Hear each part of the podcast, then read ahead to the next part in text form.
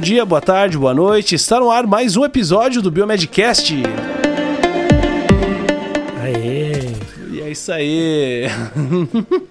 Aqui quem fala é o Otávio, diretamente de São Paulo hoje. É, hoje a gente tá aqui em São Paulo presencialmente, né? Viemos gravar aqui no estúdio. E hoje a gente vai falar aí sobre muita coisa interessante, né? Às vezes polêmica, não sei. É, muita polêmica. É. Acho que é... essa aqui vai ser uma convidada que eu acho que a gente vai ter que trazer mais vezes aqui, Bruno. É, vamos ver.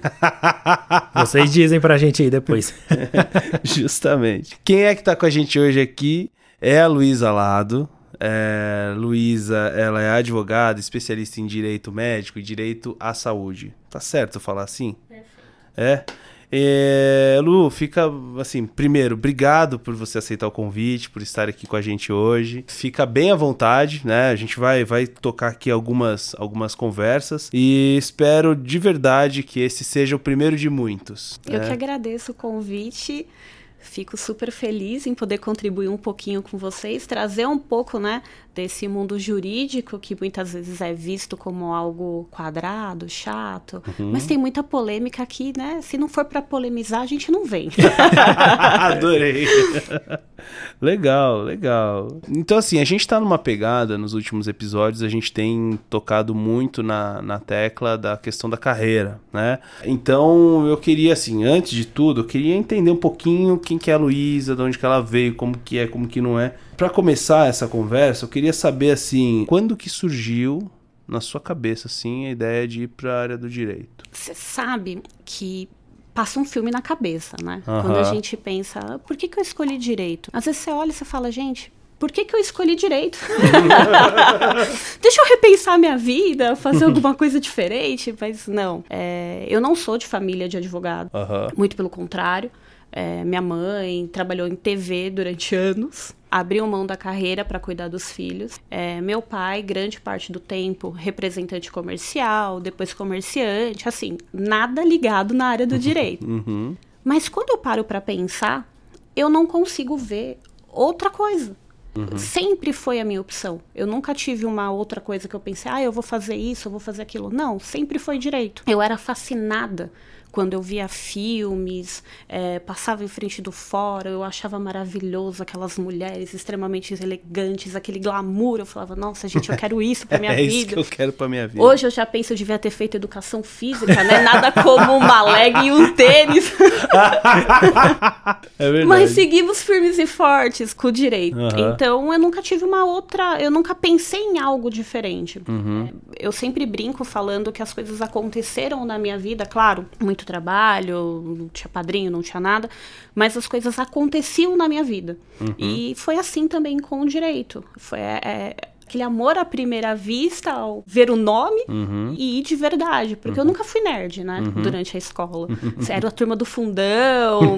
e aí, no último ano, é aquela coisa de agora tem que ir. É. Né? Então, agora você tem que se preparar, agora a gente tem que ir, é o que eu quero, vamos. Uhum. E na faculdade aí eu me tornei nerd. Uhum. aí tem que estudar porque é, é a é, verdade, tá né? Valendo, é a hora né? da verdade, é. né? Não dá para brincar. E aí, assim que surgiu, que eu decidi ir, é, vai, vamos e foi. Uhum. E tô aqui. que legal, que legal, cara. É isso que eu falo, né, Bruno? A gente às vezes não precisa ter uma, sei lá, alguém em casa e tal, mas sempre existe um motivo lá atrás, né? Pode ser o motivo mais banal possível. No seu caso, no exemplo que você usou aí das roupas, da pessoa que se veste bem, né? Tem gente que vem para nossa área, puxando para a área da saúde que quer, que gosta de andar de branco. Porra, que show. É. Usar jaleco. Viu o CSI e queria ser perito criminal. É. E isso que na minha época não tinha nem suits, né? É, Imagine eu ia te falar, você assistiu suits? Imagine se tivesse. Mas é aquela coisa. É porque assim, eu nunca fui nerd, mas eu sempre gostei de ler. Uhum. Então, qual era a área que você pensava que você ia ter aquela coisa de você ter o conhecimento, de você poder ajudar as pessoas também. Uhum. É uma responsabilidade muito grande, é um papel muito grande. Então, você ter a possibilidade de você seguir isso, é lógico que dá um frio na barriga, porque querendo ou não, são cinco anos uhum. maçantes e um vadimeco, para quem não sabe, é um compilado de todas as leis, que é do tamanho do universo. a maioria das pessoas, a primeira coisa que me pergunta é: você já leu tudo? pois é, né? É verdade. E, então, assim, é fascinante você poder fazer isso. Né, você ter um conhecimento, é, saber a, uma, controlar ali para onde você vai, o que você vai fazer, é, você ter um conhecimento mínimo que na verdade deveria ter aonde? Na escola. A base, pelo menos constitucional, você teria que ter na escola. Uhum. E você não tem. Eu brinco, muitas amigas falam, ai, que, que, que eu posso fazer isso ou fazer aquilo? E as pessoas não têm a mínima noção de coisas básicas do dia a dia do que é direito. Né? Então é uma linha tênue do direito é, e da birra, né? Porque tem muita coisa que não, eu quero. Não, mas calma, é você não tem direito, é, né? Então direito e justiça não, não anda junto. Infelizmente muitas vezes não andam juntos. Uhum, uhum. E a gente, você ter esse conhecimento, você estudar para isso é muito fascinante. Uhum. E aí a contribuição maior, querendo ou não, é o quê? É filme, é uhum. série, não mas séries. esses, esses dias eu assisti aquele Marshall, eu achei demais, cara. Não sei se você já assistiu. Filme Um Advogado Negro nos Estados Unidos em 1950, onde o apartheid ainda não, não tinha rolado lá na, na, na coisa. Então, era, muita, essa questão de segregação racial estava muito forte ainda, né? É, enfim, eu, eu, sou apaixonado também por esses filmes. Tem muitos filmes e séries hoje em dia que você tem acesso e que você se apaixona pelo mundo. É uhum. É lógico que quando a gente pega o sistema dos Estados Unidos e vem para o Brasil, a primeira vez que você entra assim numa audiência, você fala, gente, se for trabalhista então, que é uma terra sem dono. Cadê aquele tribunal bonito? É, cadê, cadê a madeira? Tô procurando até hoje, gente. Se vocês encontrarem, me fala que eu vou para lá. Mas não tem, entendeu? Você chega na, numa trabalhista, num juizado especial de pequenas causas, né, popularmente conhecido, você não encontra nada disso. Uhum. Só que o que, que você encontra? Você encontra ali pessoas que realmente, pelo menos na minha área ainda, que são pessoas que realmente precisam de ajuda. Né? Porque uhum. você está lidando ali no momento de maior vulnerabilidade da pessoa. Uhum. Quando a gente fala, por exemplo, de um beneficiário de plano de saúde uhum. ou de um profissional de saúde que está sofrendo um processo que muitas vezes é injusto. Uhum. O cara não estudou tudo que estudou para fazer mal para alguém. Uhum. Legal. É o transcorrer aí da vida que vai caminhando a gente. Às vezes acontece da gente ir, mas tem um resultado final bom, positivo. Uhum, uhum, uhum. Falando já nessa parte aí que você falou, né, do, do direito médico tal, e do direito à saúde, como que você foi parar para esse caminho? Você foi para o direito e depois escolheu ou foi escolhida? Fui escolhida, mas é, quando a gente sai da faculdade, assim como todas as carreiras, a gente, durante cinco anos da faculdade, a gente ouve muito aquela, aquela história do dever ser, uhum. né? O mundo do dever ser. Então a gente fica mergulhado que em livros, teoria, é tudo teoria, teoria, teoria. Nos últimos dois anos você tem um pouco de prática, mas ainda é uma prática camuflada. Uhum. Tá longe de ser ali o dia a dia de quando você sai da faculdade. Uhum. Então, cinco anos de faculdade, a gente não tem contato com essa matéria, né? Não é, não faz parte da grade, direito médico, direito à saúde, não existe, né, dentro da universidade. Uhum. Graças a Deus hoje tem mudado um pouco a ideia, até porque a gente tem uma incidência muito grande de processos. É um dos ramos de maior crescimento no jurídico, no judiciário é a questão da judicialização da saúde. Isso é uma realidade e está tendo reflexo aonde? No campo acadêmico, porque os alunos ficam né, ansiosos para ter contato, para saber como funciona, porque realmente é muito diferente de um processo normal, né? Então, é, é, engraçado porque eu dou algumas palestras em Guarulhos e os alunos, eles ficam realmente muito interessados. Teve uma faculdade que teve quase 500 alunos para discutir a questão da violência obstétrica. Nossa. Então, era de um lado um obstetra e do outro lado eu. A gente conversando sobre o que acontece, como que se prova, como que isso acontece e tal. Então, isso é uma realidade agora, muito atual, digo até de dois anos para cá. Nossa, mas é muito recente. Muito, muito mesmo. Então, e eu formada, não vou falar quantos anos, né? Porque só para não entregar a idade, mas, né, em tempos pretéritos, não tinha. Você não falava sobre direito médico, você não falava sobre direito à saúde.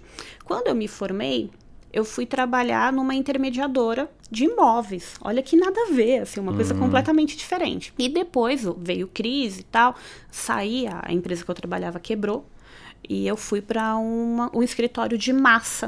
O que, que é um escritório de massa? Um escritório de grande volume de processo. Uhum. na área de telecomunicação. Lembra o glamour que eu falei de você imaginar aquele trabalho? Então, gente. Um monte de papel. completamente frustrada, assim, não existia. Era aquele negócio recorta e cola de segunda a segunda, porque você não tinha, você tinha que bater meta, você era um trabalho assim surreal, gente. Uhum. E a responsabilidade de você fazer acordo para a empresa, é, de você dar conta. Para vocês terem uma ideia, eu tinha uma média de 180 prazos por dia. Meu Deus! 180, 180 prazos, ou seja, processos, petições de baixa complexidade até alta. Então era um negócio surreal. Qual foi o resultado? Tive um treco. Ah, um treco. Não precisava nem falar. Literalmente. Eu tive uma crise de ansiedade, de estresse. Fui para no hospital. Meu Deus. E já tinha as meninas, tinha, tinha duas filhas, né? tenho duas filhas, hoje já tem mais um agregado.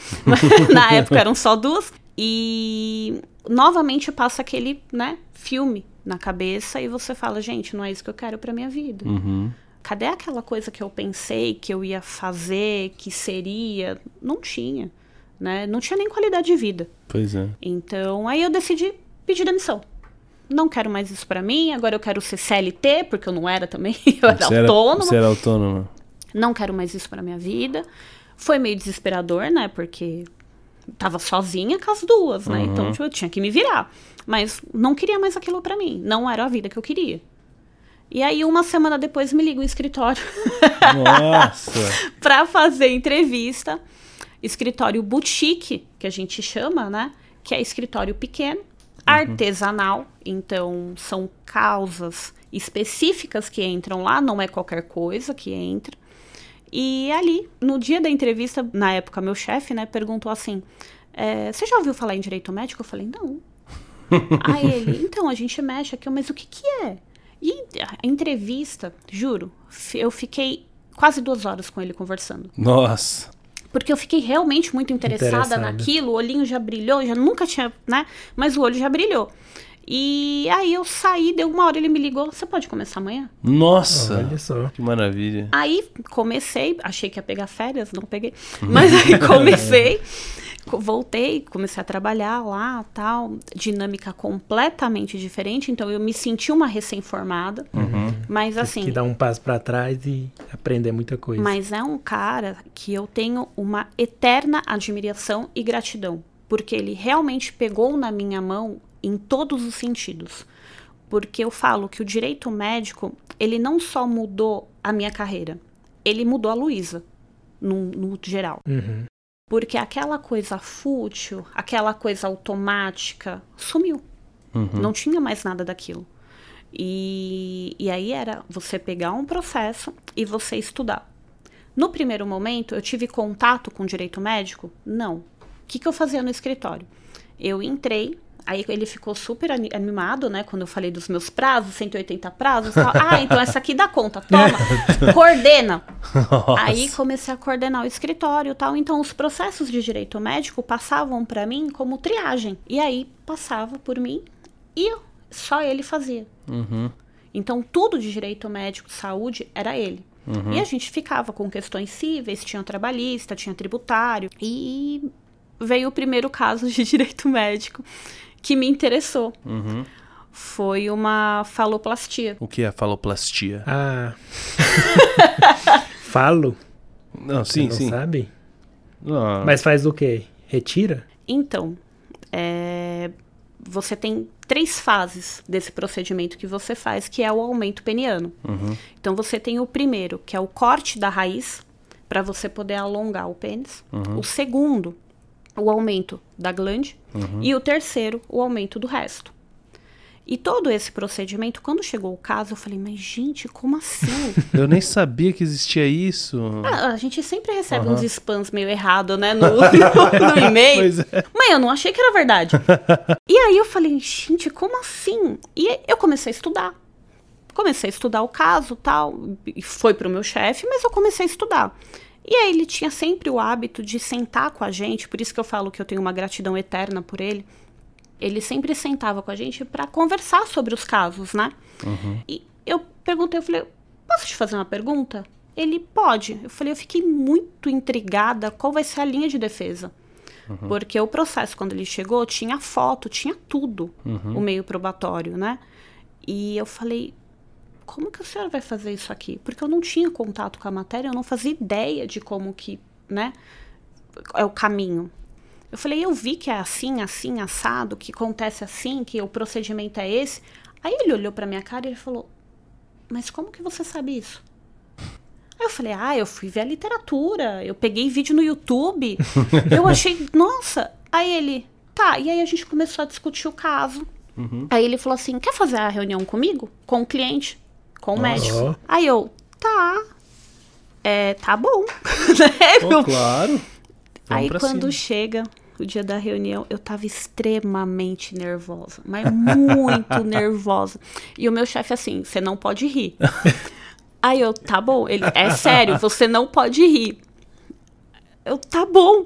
Aí eu, para de falar que eu não posso rir, que vai me dar crise de riso, é, né? É, eu vou rir pra caramba. Aí chegou o médico entrou, recebi o médico, a gente entrou na sala de reunião. Meu chefe sentou na minha frente para ficar olhando para minha cara se eu não ia rir. Sabe aquela coisa assim, ó?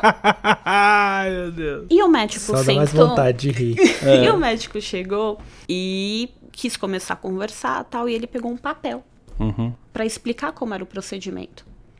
Aí ele pegou o papel, desenhou o órgão. Uhum. Então. Uma aula de anatomia ali ao vivo. É. Imaginando na quinta série já. É, então. e aí você se segurando e você imagina, né? Você fica assim, meu Deus, eu não posso rir, eu não posso rir. E o meu chefe é assim, ó. e eu não posso rir, eu não posso rir. Eu, sério, conversando com ele. E aí eu comecei a falar, não, mas quando você faz isso, tal, tal, tal. Aí ele olhou para mim e ele, como que você sabe o procedimento?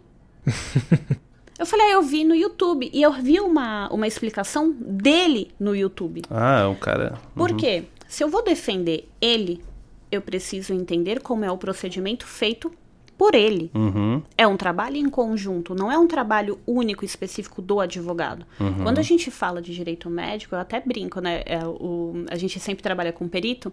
O perito fala: Você era médica na outra vida. Eu tenho certeza que você era médica na outra vida. Eu falei: Eu sou formada por Grey's Anatomy. e aí a gente conversou tal.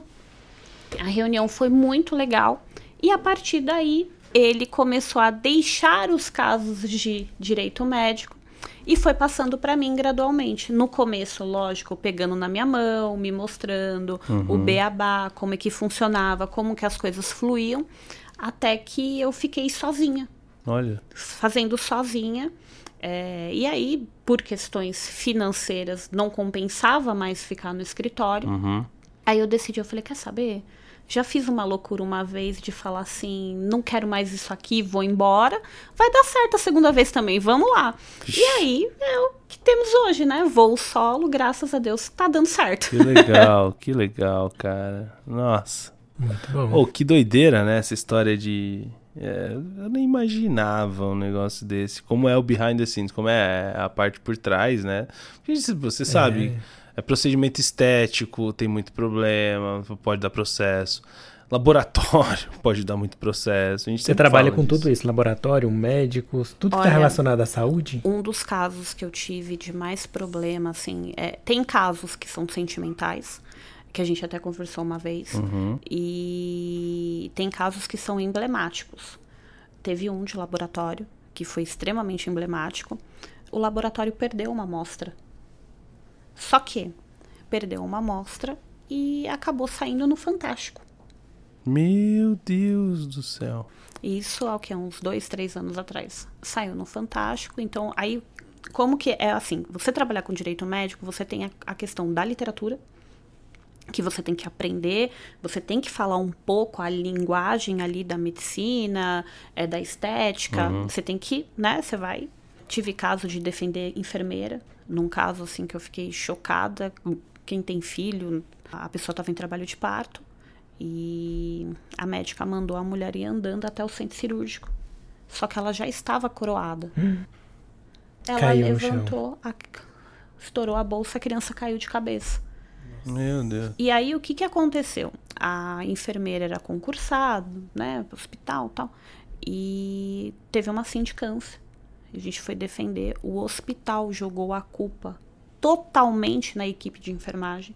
Meu tirou Deus. completamente a médica da situação. E a gente fez a sindicância, trabalhou junto, tal. E aí você tem a questão de regras internas. Então você tem tudo isso que você vai trabalhando, então você vai mergulhando em universos e você vai estudando, né, a questão ética, como é que funciona de cada universo. E laboratório teve essa questão da da perda da, da perda. Saiu no Fantástico, a gente teve que trabalhar com assessoria de imprensa para poder minimizar os danos do laboratório, porque a imagem, né, a uhum. gente sabe como que funciona o sensacionalismo jornalístico, né? uhum. né? Então a gente teve que trabalhar tudo isso. E aí no final foi comprovado que assim, não foi perda do laboratório. A amostra nunca chegou no laboratório. Uhum. Então a falha veio do hospital e não do laboratório. Uhum. Entendi. E foi culpado todo o laboratório. Então, assim, é, os danos que teve o laboratório por causa dessa exposição e dessa questão, eles são irreparáveis. É, uhum. é muito né? difícil reparar, assim, né? É muito difícil, porque querendo ou não, a primeira impressão é o que fica. O primeiro contato que você tem, a primeira coisa que você, que você ouve é o que fica. É. Né? Então você teve toda essa situação, mas graças a Deus teve um final razoavelmente favorável né, para o laboratório. Uhum. Mas tem sim muitos casos. Tem casos de erro de diagnóstico, né, de falha, e aí você tem que demonstrar que, opa, peraí, o diagnóstico nem sempre é 100%, naquele momento as coisas podem evoluir. Então, tem... Acho que de HIV sempre tem, né? Sempre. É, é HIV, um bem polêmico. É. HIV e câncer também tem muito, viu? Tem muito Resultado caso. de biópsia que é. dá uma coisa, aí faz um exame mais aprofundado da outra. Exatamente. E a pessoa ela não tem esse conhecimento técnico. Então eu nem julgo, uhum. né? É, eu julgo um pouco o advogado do outro lado, porque é muito complicado. Eu tive um outro caso anestesista. Ele ah, entrou com processo, o advogado da outra parte entrou com processo, era uma criança, entrou no hospital com crise de apendicite. Procedimento cirúrgico, urgência, problema, tal, podia estourar. Fez o procedimento todo certinho e aí você tem algumas coisas que você separa um procedimento eletivo de um procedimento de urgência e emergência. emergência. Normalmente, o termo de consentimento em procedimento de urgência e emergência, ele é dispensado. Uhum. Por quê? Você tem que trabalhar rápido, você não vai ficar colhendo um monte de Assinatura para poder trabalhar. Uhum. Para poder trabalhar. E isso aconteceu nesse caso. E aí o advogado, na petição dele, colocou que a criança tinha ficado sete minutos sem respirar. Nossa. Como? Pois é. Fritou, né? Ela teve realmente uma sequela, mas por outros motivos e não um motivo efetivamente alegado. Uhum. E perdeu a ação, né? Uhum. Por óbvio. Mas são essas coisas, assim, é essa ausência do pulo do gato né, de quem trabalha efetivamente com isso é que faz muita diferença nesses casos. Uhum. E o que, que a gente percebe? Isso, né, prática dia a dia. Eu fiz a especialização em Portugal, a minha sala tinha em torno de 50 pessoas. Nossa. Nenhuma trabalhava para beneficiário, para paciente. Todos, Todos médico. médico médico ou plano de saúde, porque querendo ou não, é uma especialização cara. Uhum. Então, quem tá ali que bate na porta e entra, né, que é aquele advogado que a gente chama, né, que faz tudo, ele não consegue focar efetivamente para se especializar. Uhum. E isso é um ponto, até falando em carreira, que é um toque que funciona para o direito e eu acredito que para todas as áreas. Você tem que se especializar. Uhum. Isso é muito fundamental. Por quê? A especialização te faz bom. Uhum. Você só faz aquilo. Então é o seu dia a dia, é o seu respirar, é a sua vida.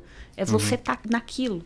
Então, é lógico que quando a gente fala em direito médico, cada caso é um caso, né? Uhum. Então não tem aquela repetição. Cada caso é um caso, cada corpo reage de uma forma diferente. Uhum. E isso pode mudar o desenhar de todo o processo, de toda a atuação. Né, do profissional. Então essa especialização ela é muito importante e a gente percebe que carece muito do outro lado. Né? Na questão de direito à saúde, né, no caso. Direito médico mesmo, é. porque quando a gente fala de, de, erro médico, a gente está falando de direito, direito médico. Direito médico também, ah, entendi. Quando a gente fala de direito à saúde, por exemplo, a gente está falando mais do quê? Do acesso a um medicamento. Ah, a gente está falando do acesso a um tratamento. Entendi. Um plano de saúde que nega o beneficiário o atendimento ali de urgência e emergência. Uhum, uhum. A, a, relação médico-paciente, ela é fundada no direito médico. Entendi. A relação médico com a instituição com código de ética é direito médico. Uhum. É uma linha bem linear, né? A gente fala que o direito à saúde é o amplo e o direito médico é o específico. É o estreito, uhum. legal. Mas é... é. Quando eu fazia residência, tinha um medicamento lá que era para linfoma, né? E não estava no SUS, né? Não era coberto pelo SUS. Aí todo paciente tinha que entrar no Ministério Público para receber esse medicamento, que era a quimioterapia que era efetiva, né? Outras não funcionavam. E aí, eu não sei se isso entra também no, no direito médico ou direito à direito saúde. Direito à saúde. Saúde, né? Direito à saúde. E é uma realidade, assim, muito triste, porque tirando a questão do acesso ao medicamento pelo SUS, a gente tem muito a questão do acesso a, ao tratamento mesmo pelo plano de saúde. Né? Então, quando a gente. É, são muitos casos. Para vocês terem uma ideia, houve um aumento ali de, de ações em 10 anos de mais de mil por cento de casos envolvendo direito médico e direito à saúde seja no o beneficiário ali pleiteando o seu direito, porque querendo ou não a gente tem um estado social, um estado assistencialista e que tem o dever, né? Tá ali na Constituição que é dever do Estado. Uhum. Então, quando você tem um plano de saúde, apesar da gente ter ali um, um, contrato que a gente chama como sendo um contrato de adesão, que, que não pode ser dialogado e alterado algumas cláusulas, mas você contrata o plano para quê? Para você ter, ter assistência. Né, os planos de saúde que não me escutem vão querer minha cabeça. Mas, né, você tem para isso. Uhum. E aí é uma discussão que a gente teve nesse ano de 2022 muito é, acirrada, a questão do rol taxativo e rol exemplificativo. O que que entra num contrato? O que efetivamente eu posso pleitear? Então toda essa discussão ela está envolvendo ali o direito à saúde, seja você como o principal acesso à saúde, que muita gente acha que é o plano de saúde, não, gente, é o SUS. Uhum. A base do nosso estado é o SUS. A saúde suplementar que é o plano de saúde, ela é um braço. Uhum. Ele é um braço de assistência. E depois do Covid, a gente teve, assim, um aumento muito grande de migração de quem era beneficiário de plano de saúde vindo para o SUS, uhum. que é uma discussão que eu nunca vi, e isso eu toquei uns 5, 6 anos na área, de como que vai ter essa administração do sistema. Né, porque realmente o sistema ele está colapsado. Né? Uhum. Né? Então, como que realmente vai conseguir proporcionar esse acesso à saúde? Como que você vai proporcionar isso à população? Uhum. É. Você, você chegou a comentar né, sobre Portugal, né? Você fez uma parte da sua formação lá, sua especialização, né? O direito lá, como é? É muito diferente do daqui? Muda muita coisa? Tem muitas semelhanças? O que, que muda de um para de um pro outro? Quais são as principais semelhanças ou diferenças? A principal diferença, a cabeça. Sério? Gente, eu não tinha noção disso. Não tinha. Foi uma experiência, assim, maravilhosa na minha vida. É algo que eu falo, tem possibilidade, vai vai fazer fora porque vai abrir sua, sua vida, vai abrir sua cabeça, vai abrir seu mundo. Eles têm discussões que aqui a gente não chegou nem no berçário, entendeu? Então são discussões que fazem a gente refletir realmente a base. Porque a gente começa a ver, oh, mas peraí, se tá assim aqui, a consequência vai ser outra lá na frente, porque vai ter que evoluir né? A gente pensa que o direito ele tá para regular as relações, mas na verdade ele está sempre um passo atrás. A relação já está lá na frente, já está acontecendo e a gente tem que correr para poder apagar a incêndio, gente, né? A gente, a gente nota isso com a tecnologia. Né? Então, Justamente. o direito ele não está ali junto com a tecnologia, ele está atrás. Uhum. A gente fala sobre o que teve recentemente a questão do, dos úteros, né, Uhum. que foi aberto aí no mundo, a possibilidade do útero artificial. Como que você regula isso? Pois é. Pois é. Como que você regula isso? Quando eu fui para lá, a discussão estava muito acirrada a questão da barriga de aluguel. Uhum. Lá é permitido. Grande parte da Europa é permitido isso. E aí, uma pergunta, até para ver o que, que, vocês acham que vai acontecer com o que a gente tem aqui de legislação, para vocês entenderem a diferença lá. Você imagina que contratei uma pessoa para gerar meu filho, tá aqui o dinheirinho, tô te sustentando, tal, fazendo toda, né, é, o que você precisa, te dando todo o acompanhamento necessário para você fazer essa gestação de forma satisfatória, sem ter nenhum tipo de problema. Ok. Quando chega na hora do parto, a mulher desiste. Desiste. Não, não quero. Vixe. Eu quero a criança, não vou te dar. Isso é uma discussão que existe lá. Uhum. Vocês acham que a pessoa tem que ressarcir todo o valor? Ou não? Eu acho que tem. Depende, tem que ter um contrato, né? Eu, eu creio que tenha. Então, tem um contrato. Não tem que devolver o valor. Vixe. Olha como é Aí diferente. você assinou, né? Olha como é diferente. A pessoa assume o risco. Ela assume o risco da pessoa desistir lá na frente. Ela Deus assume o livre. o risco. Deus o livre não, né? Mas, pô, que difícil isso, né, cara? Porque se a pessoa tá, tá chamando alguém pra ser barriga de aluguel, é porque ela não pode ter filho, mas ela tem o sonho de ter filho. Chega lá na hora, a, pessoa, a mulher desiste e aí? E aí? A discussão que a gente estava tendo ali. E no momento, né? Isso foi em 2019, 2020.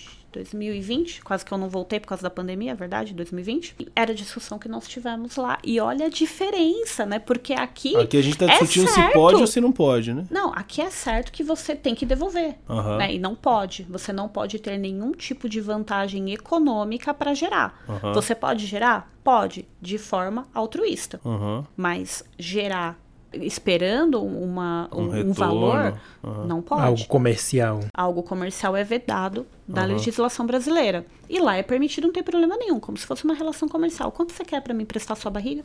Tanto. Ah, perfeito. Olha só. Que Entendeu? doideira. Então é uma possibilidade que existe lá e que aqui não. Aqui a gente eximiu o problema só, tipo, eli- eliminando essa questão de poder ganhar grana com Na isso. né? verdade, você maquia, né? É. Porque que segurança que você tem que não vai acontecer? Pois é. Que tá acontecendo realmente de Você forma prepara- totalmente voluntária. É, Querendo ou não, você se prepara pra receber aquele filho e no, no final do processo a, a pessoa, ela tem a prerrogativa pra desistir e querer ficar com aquele filho. Tem. Aqui no Brasil. Não, aqui não. Não, aqui, como que Lá. funciona aqui? Aqui, teoricamente, você tem direito à reparação, porque você quebra uma expectativa, que é o que a gente chama de dano moral. Ah, né? entendi. Então ela passa do quê? Daquele mero de sabor. Aham. Então não é aquele dia a dia que acontece alguma coisa, você tropeçou, ai, acontece. Uhum. Não.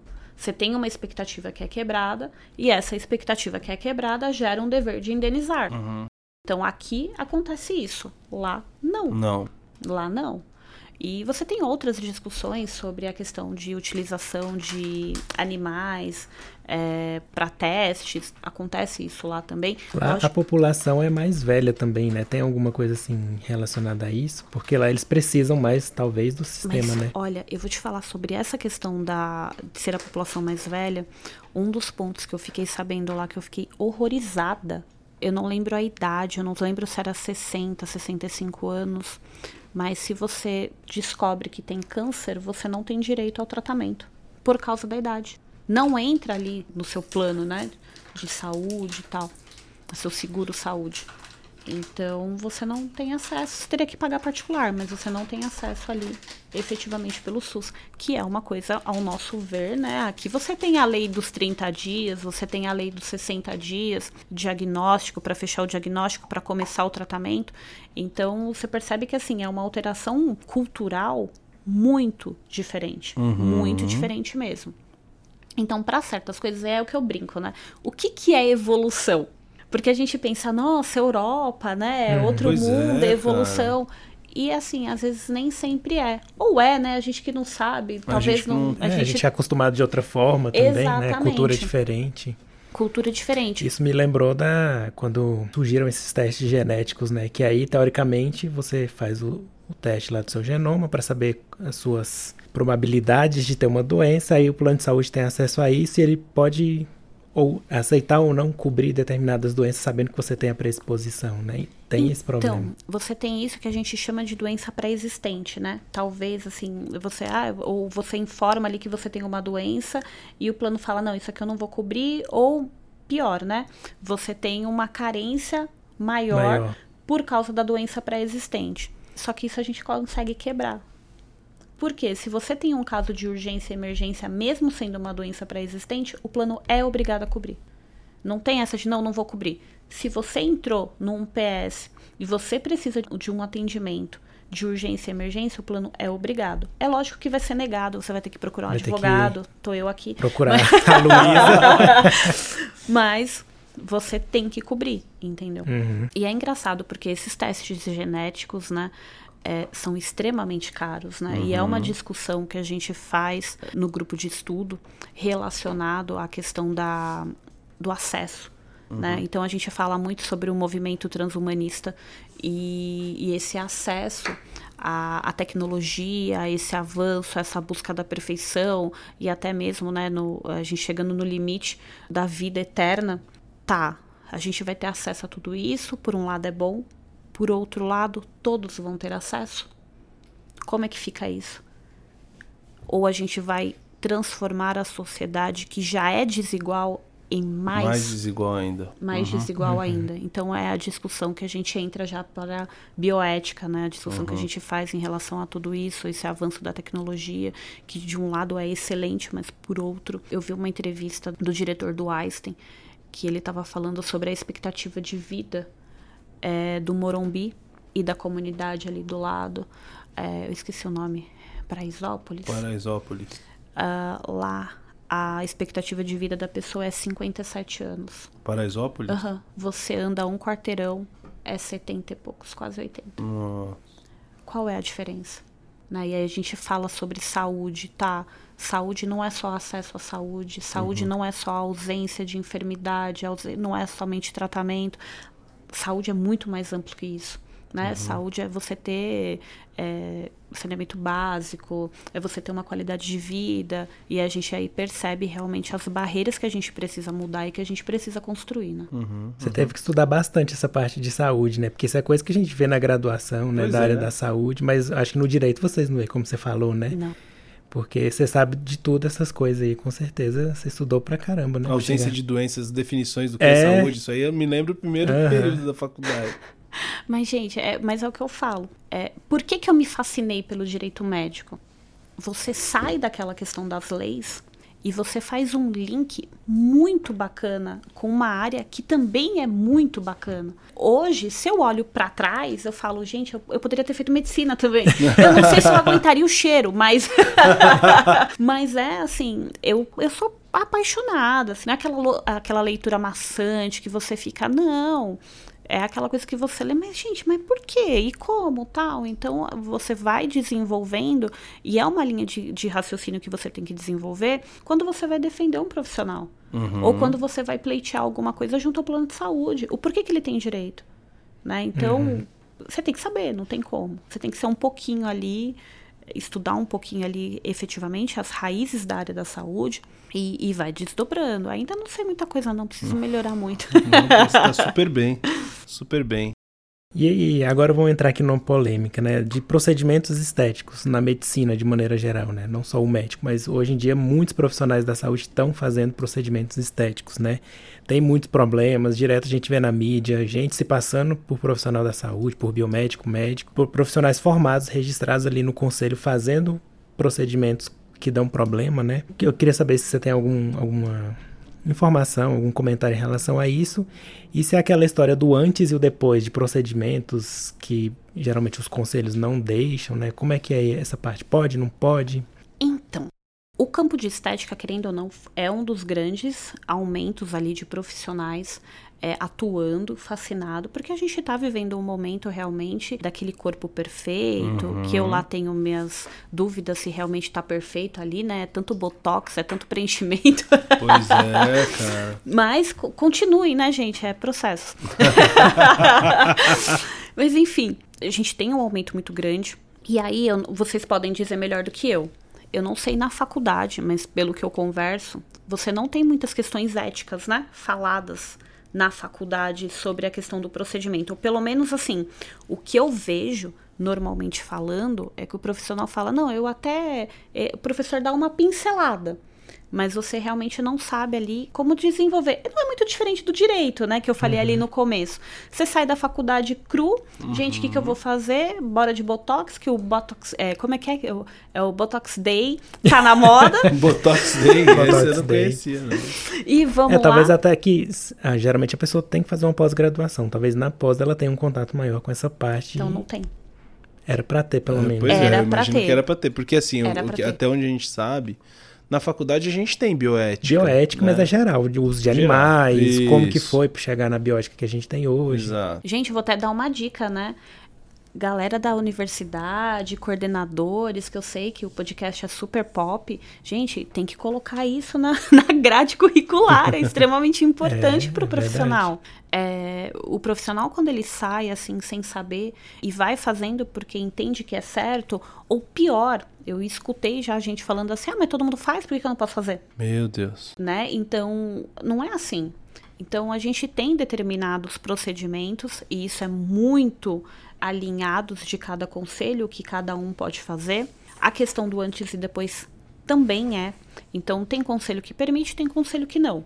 Via de regra, não é permitido. E aí, uma dica, tá? E isso pulando um pouco a, a questão. É estética também, cirurgião plástico. Eu tive um cliente que ele colocava no Instagram uhum. menor cicatriz. Nossa. No procedimento. Então ele na, coloca... Tipo, na propaganda dele tinha. É, todos os posts ele colocava que era a menor cicatriz do mercado. Nossa. A menor comparada a quem, né? Então, muito é, amplo. É. Só que aí vocês concordam que ele está gerando a obrigação de dar um resultado? Também é. Imagina, pessoa que tem, sei lá. Queloide. Queloide, isso que eu ia falar. Então, e aí ele tinha vários, mulheres maravilhosas, fazia lipo HD, fazia tudo. Então você saía de lá uma outra pessoa, você nem uhum. sabia quem era. E aí, então tinha toda a questão estética e ele falava, ele fazia antes e depois. E prometia essa questão da menor cicatriz. O que o advogado fez, o perfil dele era público, printou e juntou num processo. Olha aqui, ó, obrigação de resultado, que é uma discussão que a gente tem no meio jurídico, se a questão estética embelezadora é de resultado ou é de obrigação. Foi caracterizado que era de resultado, porque uhum. ele prometia menor cicatriz e a pessoa desenvolveu queloide. Nossa. Então teve uma quebra da expectativa do que ele entregaria como resultado do corpo perfeito. E aí teve esse problema. Na medicina efetivamente eu posso te afirmar com todas as letras. Não é permitido. Uhum. Antes e depois não é permitido.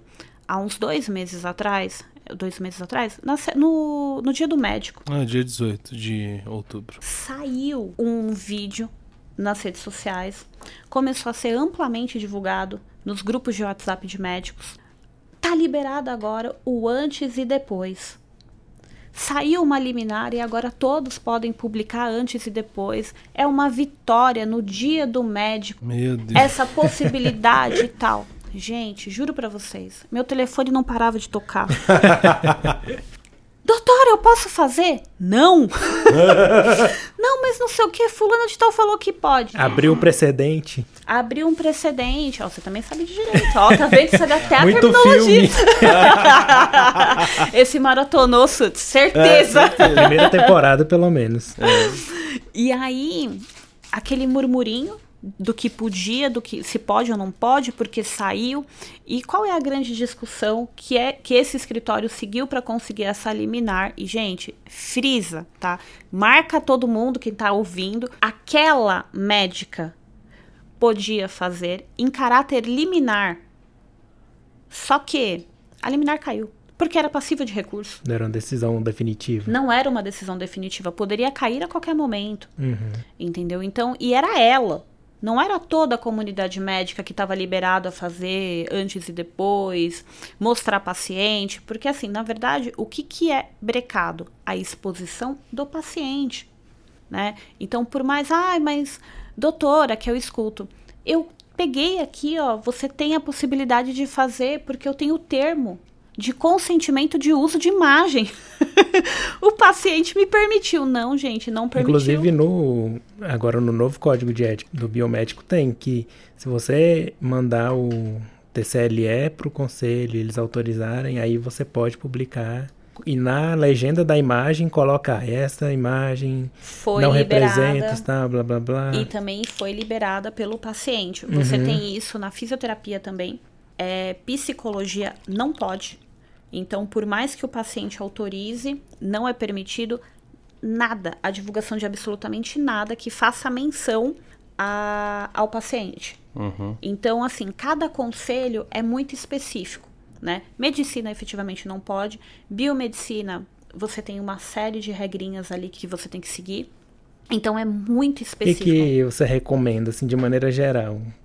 Independente de conselhos, assim, de bom senso, para o profissional? Bom, primeiro, gente, é, vocês têm que pensar no seguinte: a partir do momento que você divulga uma imagem, é o que eu falei sobre o médico. Você está se comprometendo porque você está vendendo que você vai conseguir sempre alcançar aquilo. Então, isso é muito arriscado para eventualmente um processo. Eu sei que a maioria de vocês devem estar pensando porque é a cabeça. Ah, mas isso não vai acontecer comigo. As minhas clientes são minhas amigas, né? A gente tem uma relação, isso muda. Até ficar com a boca torta. Até ficar então, com a boca torta. O ácido hialurônico destruiu o nariz. Destruiu o nariz. Exatamente. Então, assim, é muito delicado. Eu realmente não, não, não recomendo. Você tem outras formas de você colocar ali a sua autoridade, né? E você promover isso. As pessoas, elas são fascinadas pelo dia a dia de vestir branco.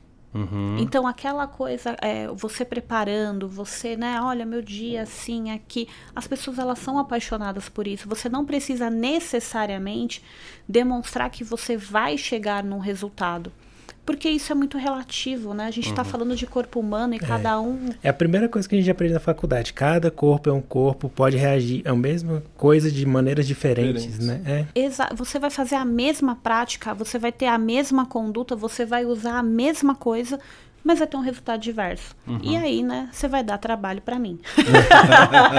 por um lado é bom. Por né? um lado é, é bom, né? Mas assim, gente, por um lado é bom? É. Mas vocês também podem dar de uma outra forma tem o preventivo. É, e fica todo mundo feliz. É. contrata o serviço, contrata. Faz uma assessoria jurídica. Pré, exato. Exatamente. E que não é uma mentalidade que a gente tem, né? Infelizmente é, o brasileiro não é. não gosta de prevenir. Não tem. Ele tem aquela ideia audaciosa, né? Comigo não acontece, eu sou o cara, não vai acontecer comigo. É, vai na fé e fica esperando. A gente tem uma alteração da relação médico-paciente muito grande médico-paciente, profissional da saúde-paciente, né? É uma alterou completamente. Antes a gente tinha aquela questão do médico da família, do profissional, da doula, enfim. Então era aquela pessoa que tinha aquele contato, que era praticamente um pai, né? Uhum. Que fazia, você tinha aquela admiração eterna. Hoje em dia não é mais assim. E só ele tinha acesso ao conhecimento. Só né? ele tinha Hoje acesso em dia qualquer não, um pode pesquisar. Doutor Google. Doutor é. Google. Então é, é, muito complicado. O paciente entra no consultório esperando você errar para te processar. Né? Então é. Difícil, é difícil. E. Luísa, é, já caminhando para o final aqui, a gente. Enfim, um outro assunto que a gente viu que circulou bastante é, recentemente, aliás, circula, vem e vai várias vezes. É a história da maconha, né? Do canabidiol, né? Como é que tá? O que, que você tem de novidade? O que, que você tem para falar aí sobre a liberação do uso, sim ou não? Pode Caiu, ou não pode? gente. Tá liberado. tá liberado, pode usar. Mentira, gente, medicinal, né? Mas a gente teve a edição de uma resolução do Conselho Federal de Medicina. Na mesma época, na mesma semana, do antes e depois. Foi a semana louca do, do direito médico ali. Todo mundo, ah, pode, pode, não pode, não pode. Mas aí no final caiu numa sexta, numa quinta, na outra semana caiu. Na verdade, assim, é engraçado porque a gente teve uma alteração. Só que essa alteração, ela não foi tão drástica como amplamente divulgado, né? É que assim, é o que a gente fala, né? Advogado ele vê a vírgula. Ah. Então, uma vírgula muda tudo. Claro. Então você sempre procura o quê? O que eu posso sair para poder fazer. A norma é essa, mas ou eu posso ir por esse caminho aqui que eu vou poder seguir, eu vou conseguir. Então, causou um grande murmurinho, teve uma pressão social muito grande, assim como o rol da INS, é, o Fogaça que liderou ali, porque tem um filho que utiliza e pela nova resolução não poderia utilizar. É, houve um, uma discussão muito grande no mundo jurídico, porque metade falava, não, não mudou. A outra metade falou, não, agora complicou. Uhum. Só que graças a Deus caiu novamente. Então, hoje, né, tá liberado, era o que era antigamente. Uhum. Então não mudou a dinâmica de quem já fazia uso. Importante deixar claro que hoje, no dia que está sendo gravado esse episódio Sim, aqui, né? Hoje estamos no dia 15 de dezembro de 2022 tudo pode mudar, mas tudo bem que vem recesso, a galera vai estar tá mais preocupada com o Natal, com o Ano Novo.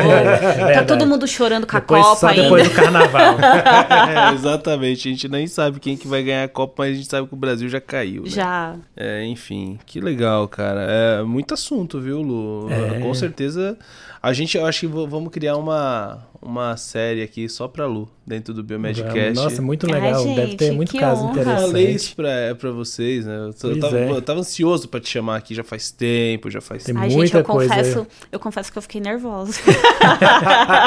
que isso, Lu. Não, Mas não. fico feliz, fico feliz. Legal, legal. É, e pra gente finalizar então, deixa aí pra gente uma para os ouvintes, né, uma recomendação de livro, série ou filme que ou pode ser relacionada a essa, o nosso tema que a gente falou aqui, ou que você goste. Bom, eu acho que é legal a gente puxar para a área, porque às vezes a gente assiste um filme e a gente não faz uma ligação direta com a matéria, né? Uhum. A gente só chora e fala, ai, que filme triste, né? Ou ai, que legal, né?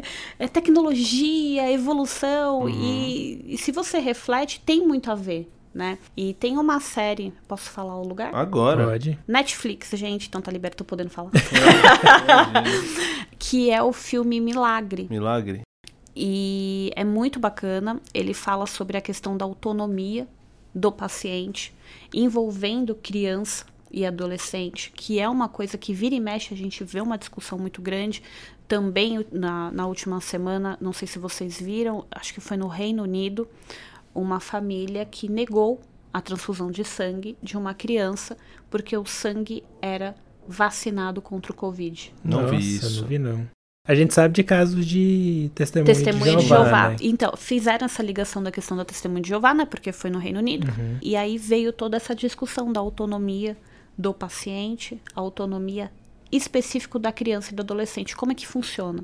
E esse filme, ele fala sobre isso. Não vou dar spoiler, né? Uhum. Mas ele fala sobre isso. E é bem bacana. E se vocês quiserem falar alguma voltado para a questão também que eu acho que é muito bacana, assim, mas ao mesmo tempo é temerário, a questão do útero. Uhum. Tem um livro contra a perfeição que fala muito sobre essa busca da perfeição, né? Porque é, quando a gente viu o noticiário ali sobre a questão do, da possibilidade do útero, Uh, junto você poderia fazer a escolha genética, né? Então você tem ali a possibilidade de escolha da relação inteligência, estética, é, física e aí esse livro que é Michael Sandel uhum. uh, fala exatamente sobre isso, é uma reflexão muito bacana. E aí a gente vê, né? Quando a gente fala de direito médico, você tem que ir pegando várias coisas, uhum. porque tudo isso você vai usar ali na sua petição e ali na defesa do cliente, na busca do direito do cliente. Então tem muita coisa bacana que dá para indicar. Demais. Que show, cara. Muito bom. Oh, esse negócio de eugenia é, é o prato cheio, né? Dá, é, nossa, assim, ó, dá pra é. gente Lu, verdade. É, a gente assim, estuda isso um pouco na, na graduação, né? Essa parte. Você teve seleção. que assistir Gataca? Gataca. Todo mundo já assistiu é. Gataca já, Lu? Não, gente. Ó, dica de filme, vou assistir. É. Dica de filme. É, assista Gata. É um filme mais antigo, mas vale a pena. Muito, é só eugenia. É, tipo assim, é ficção científica, mas se não tivesse ali a bioética ou, ou a comunidade ali brecando isso, com certeza alguém já estava fazendo, né? é. né? Então, é complicado essa parte. É. Mas, ó... Hum. Mas é interessante, né, gente? É discussões que, que é, é bacana, né, da gente estudar, da gente pesquisar, porque é importante a gente ficar por dentro, né? Uhum. Entender o que está acontecendo, é, seja no Brasil, seja no mundo, porque no Brasil demora um pouquinho para chegar, mas chega. É. chega do jeitinho brasileiro, mas é. chega. É. Show de bola, Lu. Show de bola. Ah, com certeza você vai voltar aqui mais vezes, Ai, tá? Obrigada, Isso já, gente. já tá certo já. Se não for presencialmente, vai ser online, online. mas vai valer do mesmo jeito. É. Estou à disposição, adorei. Ah, que bom. Me senti em casa. Ah, que bom, ficamos felizes. É... Enfim, obrigado mesmo pela sua presença aqui, por contribuir tanto para o nosso ouvinte. Quero te ouvir muito mais, queria te ouvir muito mais, meu tempo não deixa. A pessoa, gente, advogado fala muito. Ainda bem, né? É, ainda bem. Eu nunca seria um advogado. é, o cara não é advogado, não é podcast. Né? É. é. Mas eu gosto de escutar as pessoas falando. É isso aí então, gente. Obrigado, viu, Lu? Obrigado. Você ouvinte é pelo seu download, pela sua enfim, por ouvir a gente até aqui. Esperamos e assim a gente encerra a nossa temporada presencial aqui em São Paulo, né?